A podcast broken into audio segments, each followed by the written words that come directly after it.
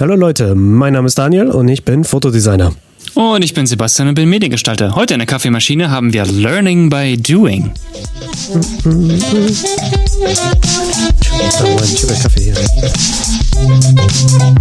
Ich habe auch noch einen Kaffee. Ich meine Kaffeemaschine. Ah. Ah, guter, guter Kaffee. Ich hatte eine Haar im Kaffee. Gold. Ja, und willkommen zurück bei ähm, unserem kleinen Podcast. Äh, genau, bei unserem kleinen, direkt den Namen vergessen. Well, shit, okay, run it back. ähm, ja, Learning by Doing haben wir uns heute vorgenommen. Ähm, was wir damit meinen, es geht einfach darum, dass wir über Dinge reden, die wir während der Uni-Zeit gelernt haben oder Regeln, die wir auch während der Uni-Zeit oder Ausbildung ähm, mitbekommen haben, wo wir einfach später in unserer Laufbahn im Doing gemerkt haben, ähm, es funktioniert nicht immer so, wie wir es damals gesagt bekommen haben. Und es klappt auch nicht immer so, ähm, wie wir es brauchen. Und genau, deswegen würde ich einfach mal den Ball zu dir rüberspielen und du kannst ja mal Kobe. ja, hey, yo. Du kannst ja mal über äh, die erste Regel reden, die du rausgestellt hast oder die sich für dich als Bullshit rausgestellt hat. Ja. Was wäre denn das? Mm, äh, Okay, ich will vielleicht ein bisschen klarstellen, es ist nicht unbedingt eine Regel, aber es ist halt so, Ja. dass man immer wieder gehört hat, so, ähm, und das wäre bei mir, dass alles so perfekt sauber sein muss. Also in einem, in einem Oh ja. Foto oder sowas jetzt, also zum Beispiel, dass alles super penibel auf höchsten Standard ähm, retuschiert sein muss. Das ist wirklich nicht der Fall. Also Natürlich, also es kommt halt drauf an, je nachdem, was dein Kunde ist oder dein, dein Arbeitgeber, da kann da kann es halt eben gemischt sein. Also wenn du weißt, der Arbeitgeber oder der Kunde, der hat da wirklich auch ein Auge für, dann okay, dann musst du dann das Level dementsprechend anpassen. Aber Ja, ich sag's mal so, so Familiensachen, Privatbereich, also Hochzeitsfotografie, äh, Elopement, also was ist das hier, Verlobung, Verlobungskram oder alles, was halt eben im Privatbereich ist. Da ist zum Beispiel die Messlatte für Retusche zum Beispiel einfach nicht so hoch. Ich meine, du musst es auch oftmals so ein bisschen danach skalieren, wie du auch letztendlich bezahlt wirst. Ne? Das also ich sag ja. mal, wenn jetzt zum Beispiel je- jemandes Budget einfach nicht so hoch ist wie von einer großen Firma, ähm, dann musst du natürlich auch dein Können in Anführungsstrichen dein Können. Ähm, oder eben das, was du am Ende verkaufst, Mhm. musst du auch ein bisschen dem anpassen, was du bezahlt bekommst. Ja, ich weiß aber auch, es ist echt schwer, sich dann so ein bisschen zurückzuhalten. Definitiv. Also vor allem, wenn es jetzt zum Beispiel, das sind jetzt, sagen wir mal, du hast jetzt Dodge and Burn gelernt in, in Photoshop. Du bist so von Frequenztrennung weitergegangen. Ha, get it. Wir, wir nehmen die Episoden. wow, wow, wow. Wir heißen jetzt Dodge and Burn, Leute. Wir heißen jetzt Dodge and Burn. Ey, das wäre eigentlich auch ein guter Na- Name gewesen. Touch Dodge and Burn? Jetzt hör bloß auf, wir haben schon so viel damit. Ähm, Okay. Aber, weil da war nämlich ein Porträt, das ich für jemanden gemacht hatte, äh, von dem Vater und von, von den Kindern. Das ist schon lange her. Es ist jetzt schon, ja, ist fünf, fünf Jahre oder sowas locker her. Und ich bin da in die Poren reingegangen und das war halt so, weil ich das gerade gelernt habe und ich wollte mich da mehr und mehr und mehr üben. Und da war das auch so, da ist einer zu mir gekommen und war so, und wie weit bist du mit den Bildern? Und ich war so, oh, I'm, still, hm, ich bin immer noch dran. Und er sieht es so und er war auch so, oh, ich glaube nicht, dass die so tief in die Poren reingucken werden. Die gucken auf das allgemeine Bild und sind happy damit. Und er hatte recht. Ähm, ich habe es halt trotzdem mal als Übung benutzt und das ist okay. Richtig, das ist auch nicht verkehrt. Ne? auch also es okay. ist ja auch nicht verkehrt, wenn du es selbst als Übung benutzen willst. Sure. Aber ja. Also ich, ich habe äh, darunter noch so, sogar einen ganz anderen Sinn irgendwie rausgefunden gerade, äh, wenn du darüber gesprochen hast, von wegen nicht sauber arbeiten. Da geht's ja auch nicht nur wirklich um Bearbeitung oder sowas generell. Äh, da geht's auch so ein bisschen darum, dass du äh, in Anführungsstrichen deinen Arbeitsplatz aufräumst, also deinen digitalen Arbeitsplatz, sagen wir mal ähm, Ordnerstrukturen etc. Wenn irgendwie was schnell gemacht werden muss oder wenn was schnell angepasst werden muss, dann glaube ich nicht, dass jeder wirklich die Zeit hat, alles mit Farben zu taggen, alles direkt in Ordner zu packen. Also wenn irgendwie mal was schnell reingezogen werden muss, oder wenn irgendwie ähm, was auf den letzten Drücker gemacht werden muss, weil der Kunde kommt, hey, in einer halben Stunde will ich aber noch das und das heller oder so. Dann ziehst du halt irgendwie ein paar Tonwertebenen oder so, Belichtungsebenen ran, neu rein und sortierst die halt nicht sofort weg, guckst einfach, dass sie an der richtigen Stelle sitzen, dass es heller ist und gibst es einfach so schnell wie möglich ab. Also gerade bei uns in der, ähm, bei meiner alten Firma, ähm, wo es halt auch manchmal ein bisschen schneller gehen musste, äh, da war es ja tatsächlich auch so, dass es dann, ja, hey, okay, wir brauchen das jetzt in einer halben Stunde oder es muss jetzt eigentlich schon fertig sein, direkt in äh, so schnell wie möglich, ASAP, muss das runter, ähm, weil das irgendwie ein Dreh muss oder, oder sonst irgendwas. Ähm, und dann kannst du da nicht stundenlang sitzen und erstmal alles sortieren nach Farben und gucken, wo kommt was jetzt direkt hin.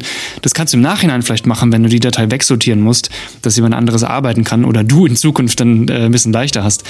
Aber in dem Moment beim Doing ist es einfach, es ist einfach nicht möglich und das, das muss dann einfach schnell gehen. Ja. Also ich denke, wenn es so, wenn es so Schlag auf Schlag kommen muss, dann, dann ist das halt einfach nichts äh, direkt aufzuräumen. Äh, genau das gleiche gilt ja auch für, wenn du am einem Fotoset bist oder einem Filmset. Ich wollte auch gerade sagen, wir waren jetzt gerade sehr auf äh, Retusche, aber eigentlich auch an, ja, ja. wie oft habe ich jetzt schon gehört gehabt, dass du, am, du bist am Fotoset und da ist irgendwie, mm, oh, Lieblingsstory, ich sehe eine Softbox in einem Auto. Alle, alle, die das anhören und äh, wissen, was ich meine, wissen ganz genau, welches Szenario. Ähm, mhm. Und ähm, ja, ich habe das Auto gesehen, war so, boah, ich sehe die Softbox, ich sehe das Stativ. Weißt du, boah, das kannst du ja nachher in Photoshop wegnehmen. Ja, aber das Licht kannst du auch so hinstellen, ohne dass die Softbox da drin ist. Mhm. Es ist so einfach. Und ähm, ich finde, Ah, Regel, die ich gelernt habe, äh, um, um mal die erste Regel mit alles muss technisch sauber sein. Mhm. Ich finde, es ist viel, viel besser. Es, also es ist sehr, sehr von, von Vorteil, wenn man der Fotograf ist oder Fotografin und Retoucheur, Retoucheurin, Retouch, Retouch, Retoucheur, Retoucheur, Retoucheur, Retoucheur, Retoucheur. Keine Ahnung. Oh, oh, oh, Retoucheur. Oh, oui, oui, Retoucheur. ähm, weil du weißt dann nämlich, du bist schon so quasi eingeweiht über den Workflow und du weißt, was ja, halt schon ja. funktioniert und was nicht funktioniert. Äh, mhm. Aktuellstes Beispiel war, ähm, ich musste etwas sehr, sehr Feines, so wie Haare, äh, ausschneiden und es mhm. war hinter einer, wie soll ich sagen, wie so ein Monitor war das. Und das hat okay. halt, das war total verpixelt und es hat auch die Haarstruktur, ver also das war, das wäre der Horror gewesen, wäre nicht am Set jemand gewesen, der weiß, dass man am besten irgendwas dahinter tut, was weißes, was schwarzes, um die, die Haare oder was auch immer eigentlich ist, äh, freizustellen. Also es ist von, von Vorteil, wenn du beides bist, weil somit optimierst du auch den, den Workflow um mhm. wie viel Prozent, weil du weißt, alles, was du quasi am Set machst, kannst du so quasi schon vorarbeitend für die Retusche machen und du bist so, okay, ich weiß, es, ich werde da noch einen Himmel einsetzen, wie bei meinem Whisky-Bild, wo ich quasi das Batman-Szenario gemacht habe. Mhm. Die ganzen, ich habe da so, ich habe da so viele, so viel Zeit mit so diesen kleinen Reflexionen im, im Fenster, ich jetzt mal, äh, verbracht. Und dann habe ich mhm. nachher einfach nur eine Skyline von New York mehr oder weniger reinplatziert, also so simpel reinplatziert, aber es hat funktioniert, weil nämlich das vom Fotoshooting mit dem Photoshop Stuff. So quasi. Composing, ja. Das hat sich halt eins in eins so quasi ergeben. Und ja, ja. hätte ich aber das Fenster zum Beispiel komplett schwarz gelassen oder komplett weiß gelassen, wäre das ein bisschen schwieriger gewesen. Mhm. Ja, so am Set ist es dann wirklich besser, wenn du dir tatsächlich die Zeit nimmst und das ein bisschen sauberer machst, damit du im Nachhinein einfach nicht die scheiß Arbeit hast. Ja, oder du guckst halt eben, okay, was ist, wenn es jetzt zum Beispiel am Set so viel Zeit ähm, benötigen würde, ja. die Lampe zu verschieben, sei jetzt mal, ähm, ja. sie außerhalb vom Bild zu kriegen und sowas. Wenn das mehr Zeit beanspruchen würde, als es nachher in der Retusche wegzunehmen, dann ist ja. das okay, dann ist es ein fairer Trade-off.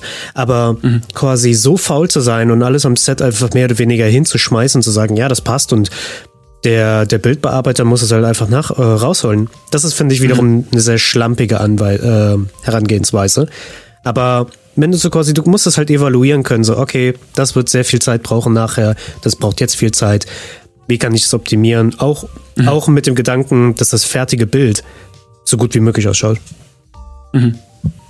Ja, okay, also für Fotografie ist es dann wirklich nochmal tatsächlich ein bisschen ein Trade-off. Also musst du immer gucken, was du halt lieber haben willst. Wenn du an der einen Seite sparst, dann ist es an der anderen Seite ein bisschen anders. Ne? Ja. Ich meine, im digitalen Bereich ist, läuft das nochmal ganz anders. Also für Grafik und so weiter ist es halt schwierig, mhm. da zu sagen, hey, wenn du in der Vorbereitung, äh, ich meine, ja. eigentlich nicht. Ich meine, in der Vorbereitung kannst du auch einiges machen und dann ist es dir am, am Ende ein bisschen leichter. Aber das stimmt nicht immer. Also du kannst natürlich auch in Vorbereitung unglaublich viel machen und am Ende ist es halt Viertelstunde Arbeit, was ganz, die du, wo du was ganz anderes machst. Aber ähm, ja, das ist nochmal ein ganz anderes Thema.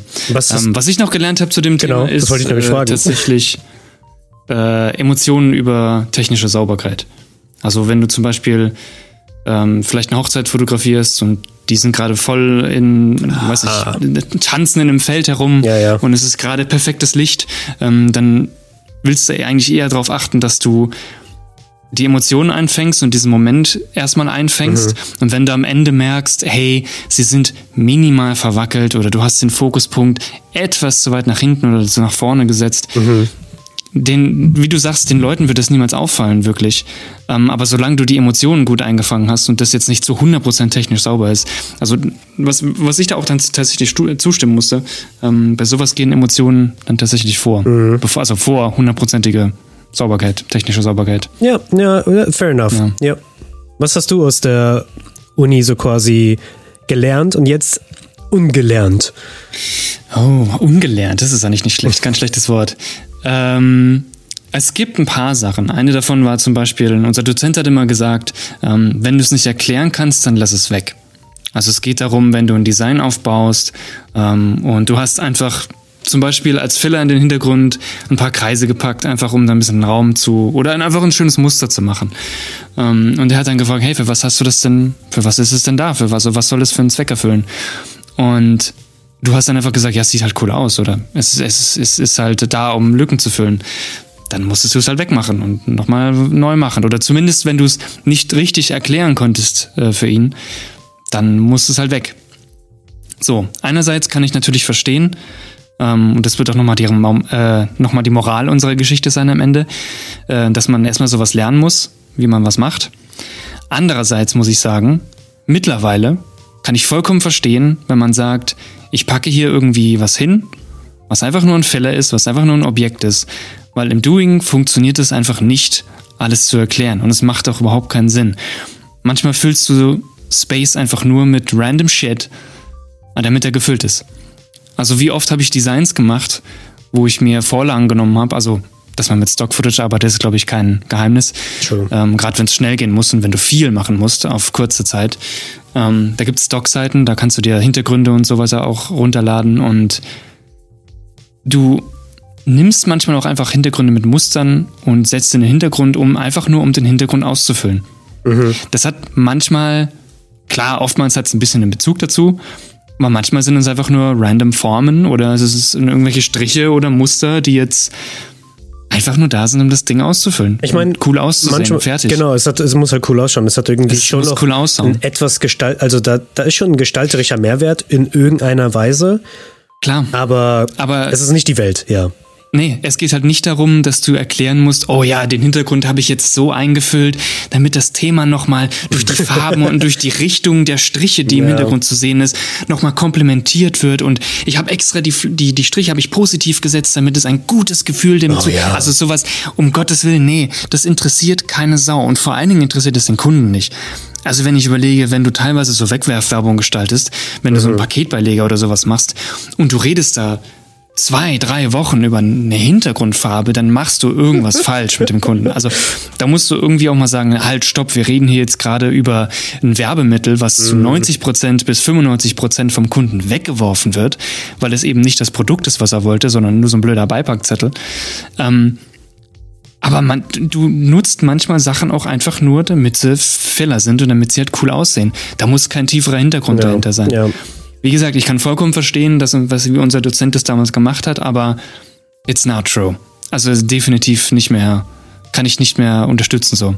Aber halt eben auch erst, nachdem ich gelernt habe, dass es auch mal schnell gehen muss. Ja. Ja, das ist okay. Ja, gibt es, ja. Gibt es sonst noch eine Weisheit, die du äh, definitiv zerbrechen willst oder den einen Myth, den du basten musst? Ein Myth, den ich basten muss. Ich habe zwei. Ja, Mythbusters. Wir haben noch zwei. Oh, wir haben noch zwei. Okay, einen hatten okay. wir schon besprochen gehabt, den anderen habe ich dir noch nicht erzählt. Ähm, oh, ja, ich bin gespannt. Was? Den behalte ich fürs Ende. Interessant. Okay, okay. also ich nehme zuerst die dritte Regel. Benutze die dritte Regel oh. und deine Bilder sind so und so viel besser. Ja. Ähm, das ist vielleicht jetzt nicht unbedingt etwas, das wir gemeinsam irgendwann gelernt hatten. Also irgendwie, aber ich habe das sehr, sehr oft in YouTube-Videos gesehen und ich habe das auch in meinen letzten Vorträgen, hm, ja, in ein oder zwei habe ich das auf jeden Fall erwähnt, dass es so viele Videos gibt, die sagen, diese Regel, und das, das können wir vielleicht allgemein anwenden, diese Regel ist die Regel, die du anwenden musst und dann bist du ein Meister mhm. oder sowas. Yes. Und das ist so totaler Bullshit. Also zu sagen, diese eine Gestaltungsregel löst alles. Lustigerweise, wir, wir, haben, wir haben ja gesagt, wie, wie haben wir diese Episode genannt? Sachen, die wir in der Uni gelernt haben, die wir dann nachher gemerkt haben, dass sie, dass sie nicht wahr sind. Ja. Ich habe jetzt ein Zitat von unserem Fotodozenten, das so quasi diese Regel, dies, also dieses, diese, diese Aussage, dass eine Regel Okay. nicht besser ist als die andere, Mhm. das war relativ früh, so vielleicht erstes Semester und dann war es, da ging es über Lichtsetzung. Und Okay. ich weiß, ich war super scharf drauf auf das Thema und alle anderen auch. Und ich weiß, eine der Fragen war, was ist das beste Licht, das man setzen kann? Hey, was ist die Ultralösung? Was ist der Master Key fürs Fotografieren? Was ist, was ist die Lösung? und äh, ja, und da war ja so, na, es gibt nicht das, das Licht. Es gibt halt eben, jedes Licht hat seinen, sein, nicht, nicht unbedingt seinen Zweck, aber halt eben Mhm. seinen visuellen äh, Appeal und Klar, klar. ähm, je nachdem, was du halt aussagen möchtest oder die Stimmung und sowas, nutzt du halt eben das eine oder das andere. Und das stimmt. Das, das gilt aber auch, also das, diese Aussage, finde ich, stimmt halt auch zu solchen Gestaltungsregeln oder halt eben, keine, Ahnung, zum Beispiel auch Sachen wie Seitenverhältnissen vielleicht halt auch, so dass man immer nur in dem Seitenverhältnis fotografiert. Ich meine, unterschiedliche Seitenverhältnisse können auch anders wirken, also ein 1 zu 1. Siehe zum Beispiel deinen Traumschein. Ah, genau. Das, das, das, das Hochkant 2,4 Seitenverhältnis. So das Cinnamon. ja, ich glaube, ja, ich glaub, das war 1 zu, 1 zu 4 oder 1 zu 5 oder sowas. Ne? Also, Also das war sehr extrem, ja. Breite Höhe. Ähm, ich meine, das war für die Serie in der Konstellation und auch wenn man die Serie komplett als ein Ding angeguckt hat, hat es gut funktioniert. Aber das ist definitiv kein Seitenverhältnis, das ich seitdem, glaube ich, aktiv wirklich benutzt habe. Ich glaube nicht. Und Schade eigentlich. ja. ah, vielleicht soll ich wieder irgendwas machen. No, no, nein, Dial, du hast schon genügend. Ah, ich habe so viele Fotoideen. du Aber hast sowieso schon so viele Fotoideen. mm, es ist. Ähm, Ja, aber ich kann definitiv zustimmen. Also ich meine, ich, ich sag mal für den für den Laien, der jetzt gerade der, oder der nicht die Intention hat, wirklich groß was mit Fotografie zu machen, aber der einfach sagen will, hey, ähm, ich würde einfach, dass diese, ich muss jetzt oder ich, ich bin von einem Freund eingeladen worden, ich soll hier und da mit dem Handy ein paar coole Bilder machen neben diesem Event. Hast du da vielleicht ein paar Tipps für mich? Und ich meine, diesen Leuten, die sowieso keine Intention dabei haben, kannst du einfach sagen, guck einfach, dass du bei manchen Bildern das Objekt so ein bisschen vielleicht ins Drittel setzt und dann werden deine Bilder optisch schon etwas besser. Also das ist ja immer die Sache. Hier kommt es auch drauf an, natürlich. Ne? Äh, was willst du ablichten? Und es stimmt natürlich nicht überall. Also es passt nicht auf alles. ja, Definitiv. Aber einem Laien, der null Ahnung hat und der einfach nur, hey, hast du vielleicht einen schnellen Tipp? Und dann Ja. kannst du sagen, ja, macht halt das einfach schnell und dann wird es vielleicht, vielleicht an der einen oder anderen Stelle sagen, ein bisschen besser. fast schon der bessere Tipp. Der, Oh, jetzt kommt's. der bessere Tipp für Laien. Aber das Problem ist, der Laien muss schon noch mehr oder weniger etwas Ahnung haben für, von Fotografie. Ja, ja, ja, ja. Der einfachste Tipp, wie ein Bild automatisch irgendwie, ich sag jetzt mal in Anführungszeichen, besonderer wirkt, ist, Drumroll. hörst du irgendwann auf oder soll ich, soll ich sagen? Du musst doch irgendwas sagen. ähm, kleine, äh, kleine Blende. Einfach mit Blende 2.0 schießen oder sowas. Oh, okay. Ja, nicht verkehrt. Ja, ich meine, Ja, ja, es ist, ja, doch, fair enough. weil, das ist nicht verkehrt. weil ich meine, es, es kreiert halt eben sehr viel mehr Tiefe automatisch, Mhm. ohne dass du wirklich am Bild selber wirklich was verändert hast. Also, ja, ja, das stimmt. Das stimmt wirklich. Nee, ich habe jetzt auch wirklich nur von diesen Leuten geredet, die irgendwie mit dem Handy was Kleines ablichten Mm, ja, müssen. das stimmt. Also im Sinne von, hey, mein Freund hat gefragt, ich soll ein paar Bilder machen, hast du irgendwie einen schnellen Tipp Mm. mit dem Handy? Like, okay, dann mach halt einfach optisch das und dann werden vielleicht manche Bilder etwas besser sein als die anderen. ja. That's mm, about. Aber generell kann ich sagen, stimme ich dir voll und ganz zu, auf jeden Fall. Also du kannst nicht jede Regel äh, universell überall anwenden und, oder es gibt nicht, wie du sagst, die eine Regel oder das eine Licht, was ein Bild besser macht. Nee. Definitiv nicht. Das ist genauso wie die eine Regel, die ich auch in der Uni gelernt habe. Äh, Oh, smooth, smooth. von wegen, oh ja, danke. Ja. Ähm, Typografien sollen nicht verändert werden. Also wenn du einen Typosatz hast, dann nimm auch immer den anderen Satz oder beziehungsweise What? nimm aus der Schriftfamilie. What? Nee, nimm einfach, nimm einfach alle Versionen aus der Schriftfamilie und ändere nicht zum Beispiel die Hauptschrift und mach's einfach ein bisschen italic. Oder ändere nicht die Laufweite, ändere nicht die Breite, ähm, ändere nicht die, ähm, ändere nicht die Höhe, also verändere die Typo an sich so nicht. Hier kann ich auch wieder sagen, ich kann verstehen, warum wir das in den ersten beiden Semestern äh, erzählt bekommen haben. Wir sollen erstmal gucken, dass wir Sachen gut setzen, optisch, und nicht direkt anfangen, ähm, Regeln zu brechen, obwohl wir die Regeln noch gar nicht richtig verstanden haben. Kann ich alles verstehen. Ja. Aber ich kann mittlerweile sagen, diese Regel stimmt nicht mehr wirklich. Also gerade im Logo-Bereich, muss ich sagen, ist Typo verändern und anpassen sowas von wichtig. Oh, really? Also okay. ich kenne keine Fälle, wo eine Typo nicht wirklich auch verändert wurde. Ich meine, klar, dass du vielleicht, wenn du ein Corporate Design oder so erstellst und sagst, okay, ich habe hier einen, einen Schriftsatz, den würde ich gerne für euer Corporate Design verwenden. Natürlich kannst du den dann nicht groß verändern, weil diesen einen Schriftsatz, das ist einfach der Schriftsatz, wie er ist. Und den wird dann die Firma oder der Kunde wird den ja diesen Schriftsatz verwenden für sein ganze Werbezeug. Ja.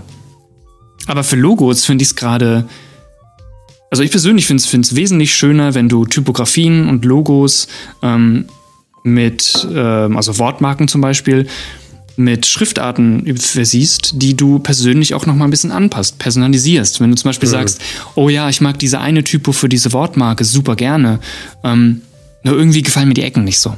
Oder an der einen Stelle ist die Punze nicht groß Ah, okay. genug.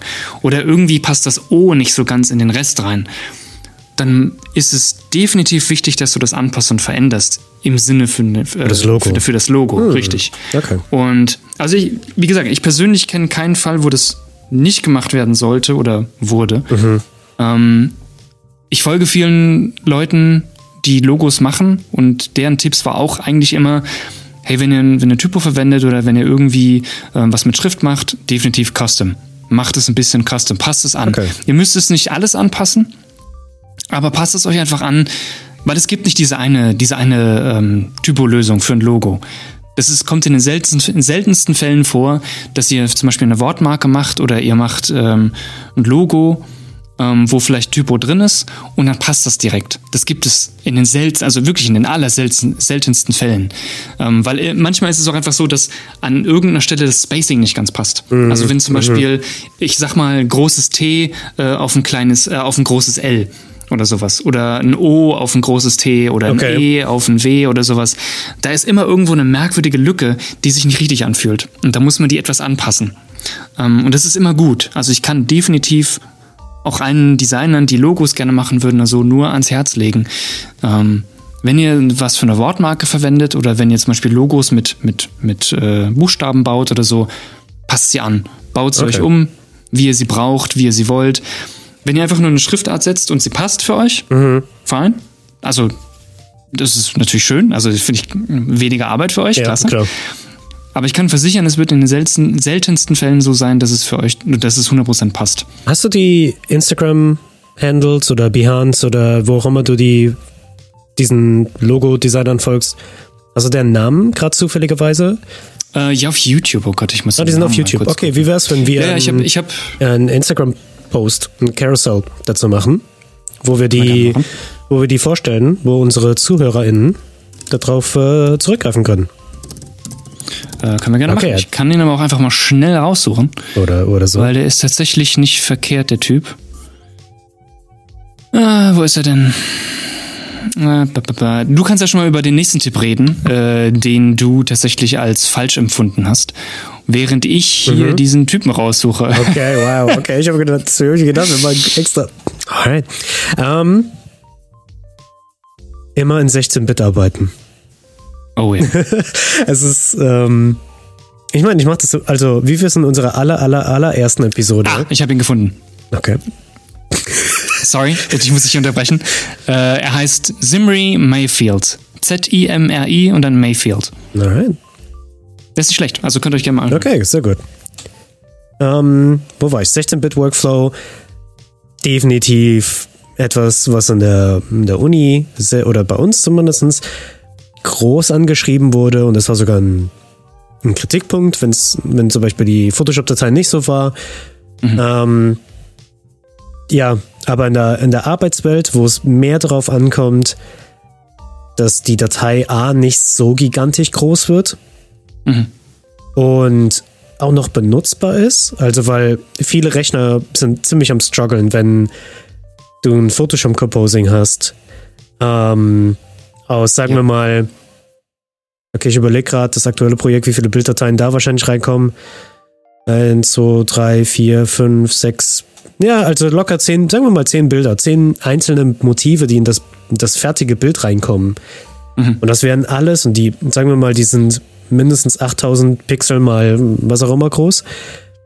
Das wird, das wird eine 10 Gigabyte Datei, locker. Also in 16-Bit auf jeden Fall. Da brauchst du gar nicht mal lang zu überlegen. Und ja, deswegen in 8-Bit ja, man hat halt eben das Problem, dass halt eben die Farbtiefe nicht da ist. Dafür gibt's halt halt dafür diese Workarounds, dass du halt äh, etwas mit Debanding machen kannst, um die mhm. Datei ein bisschen sauberer wirken zu lassen, äh, ein mhm. bisschen Rauschen reinfügen und dann dann Debanding oder vorher und, und, und so ein Stuff. Das das ist eine Möglichkeit. Mhm. Und ja, weil das ist etwas, das halt ja man bekommt das äh, gesagt bekommt, so 16-Bit, 16-Bit ich mache immer noch 16-Bit. Für mich persönlich, weil. Mhm. Ja. Ich bin dann ein bisschen zu faul, in 8-Bit zu arbeiten und dann die Farbprobleme dann zu kriegen. Mhm. Und weil ich mache halt nicht die Menge. Ich habe nicht die Menge wie in der Agentur. Heißt, dann ist mhm. es okay für mich zu sagen, okay, ich, ich, ich mache es in 16-Bit auf, es ist in Ordnung. Ich weiß, mein Rechner wird halb am Sterben sein, aber ähm, ich hatte jetzt ja. äh, gest, gestern, gestern, vorgestern hatte ich eine Datei hier auf meinen trusty old MacBook Ende 2015 aufgemacht. Alles 16-Bit-Dateien von einer Sony A7R4, heißt 61 Megapixel. Es ist, das ist ja, das. Der, der hebt dann schon ab, mal. Also, extrem. Ja. Also er wird extrem warm, aber er, er schafft es. Hört sich an wie eine startende Turbine. Ja, er, er schafft es und äh, es geht noch. Es, die Datei ist auch locker 10 Gigabyte jetzt schon groß, obwohl es. Oh, und es hat wow. nicht viele wow. Anwendungen, also es hat nicht viele Korrekturen oder sowas. Mhm. Und ja, aber das ist definitiv. Äh, 8-Bit Workflow ist die Realität. Nice. Da habe ich auch noch, da komme ich dann zu meinem letzten Punkt. Okay. Ähm, der wird vermutlich ein bisschen, vielleicht für den einen oder anderen etwas kontrovers sein, vielleicht für dich sogar auch. Uh. Ähm, immer non-destruktiv arbeiten. Immer. Oh no, das ist, das ist auch ein Teil meiner Realität, ja.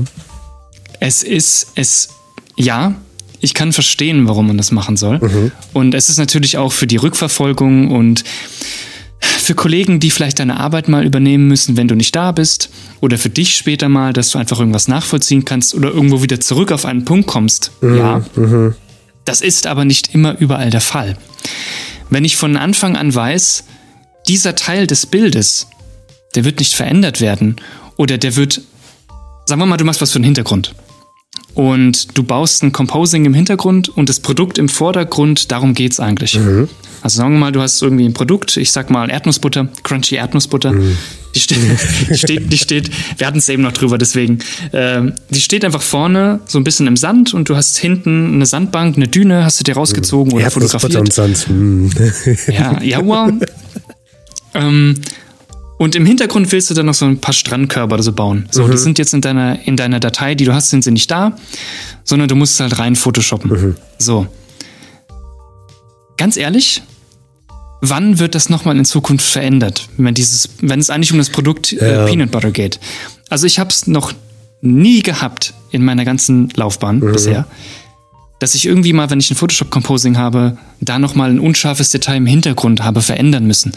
Ich habe das dann einfach reingesetzt, habe teilweise, um Gottes Willen, jetzt fängt es richtig an, okay. habe hab teilweise nicht mal Smart-Objekte verwendet. Uh. Also ich habe JPEGs einfach runterskaliert auf die Größe, wie ich sie wollte und habe gesagt, alright, done. Ja. Also die waren, die waren kaputt danach, definitiv. Aber ich, ich habe mir halt direkt von vornherein gewusst, ich werde die nicht mehr danach anfassen. Mm. Die werden in dieser Größe da sein, das wird so bleiben. Ja. Dann habe ich sie mit dem Teil verschmolzen und habe da einfach eine Ebene gemacht. Dann. Hm. Weil, es einfach, weil es kleiner ist und ich nicht so eine große Datei speichern muss. Du musst überlegen, du musst diese Dateien ja auch irgendwo speichern auf einem Server. Und dieser Server geht halt schneller, voll, mhm. wird schneller vollgemüllt, je größere Daten du speicherst ja. und je mehr Daten du speicherst. Und wenn ich doch jetzt schon weiß oder von Anfang an weiß, dass ich diesen Teil des Bildes nie wieder anfassen werde, mhm. weil der so bleiben soll, dann rechne ich das runter mittlerweile.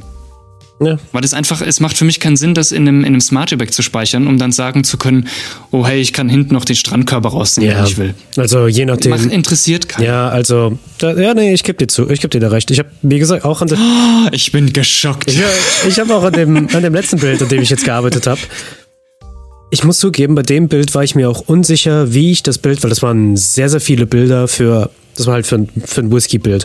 Äh, mhm. Und ich wusste nicht, bin ich zufrieden mit der Herangehensweise, die ich am Anfang habe. Mhm. Und welches Bild ich für das und das nehme und sowas. Ich war da noch in der Findungsphase. Ja. Und wie meistens Findungsphasen sind, ist die Datei halt super messy. Und wenn ich jetzt nochmal hingehen möchte und irgendwas anpacken möchte, ja, es wird für mich schwieriger sein, es anzupacken. Mhm. Wenn es für mich alleine ist, ist es okay dann hasse ich meinen Vergangenheits-Daniel so ein bisschen dafür.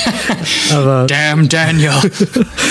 aber ja, halt klar, wenn du in einer Agentur bist und du weißt, die Dateien werden äh, abgegeben, mhm. dann kannst du sowas Also ich sag mal so, für jeden, der gerade irgendwo anfängt oder der gerade frisch in den Beruf gekommen ist, mach's erstmal so, wie du es gelernt hast mit non-destruktivem Arbeiten, weil mhm. du willst nicht gleich irgendwelchen Zorn eines Mitarbeiters oh, ja. oder eines Kollegen auf dich ziehen, nur weil du non-destruktiv gearbeitet hast. Aber ja. wenn du ein bisschen ein Gefühl hast, hey, was kannst du gebrauchen und was nicht in Zukunft, dann lass es einfach destruktiv. Also es wird keinen mehr interessieren und die Daten werden so viel kleiner irgendwann. Ja, das ist true. Ja. Ja, und damit würde ich sagen, mein Kaffee ist jetzt kalt. Äh, wir sind so langsam am Ende angekommen. Deiner ist leer, also siehst du mal ähm, würde ich sagen, beenden wir die Episode hier. Und es hat sehr viel Spaß gemacht, äh, ein paar Mythen zu basteln mit dir. Ja. Wir sollten da vielleicht mal überlegen, ins Fernsehen zu gehen. Ähm, weißt du was? Und dann würde ich sagen. Die Episode ja. hat mir sogar noch eine Idee für eine andere Episode gegeben. Da Perfekt. reden wir gleich direkt drüber und vielleicht ist das die nächste Episode. Machen wir.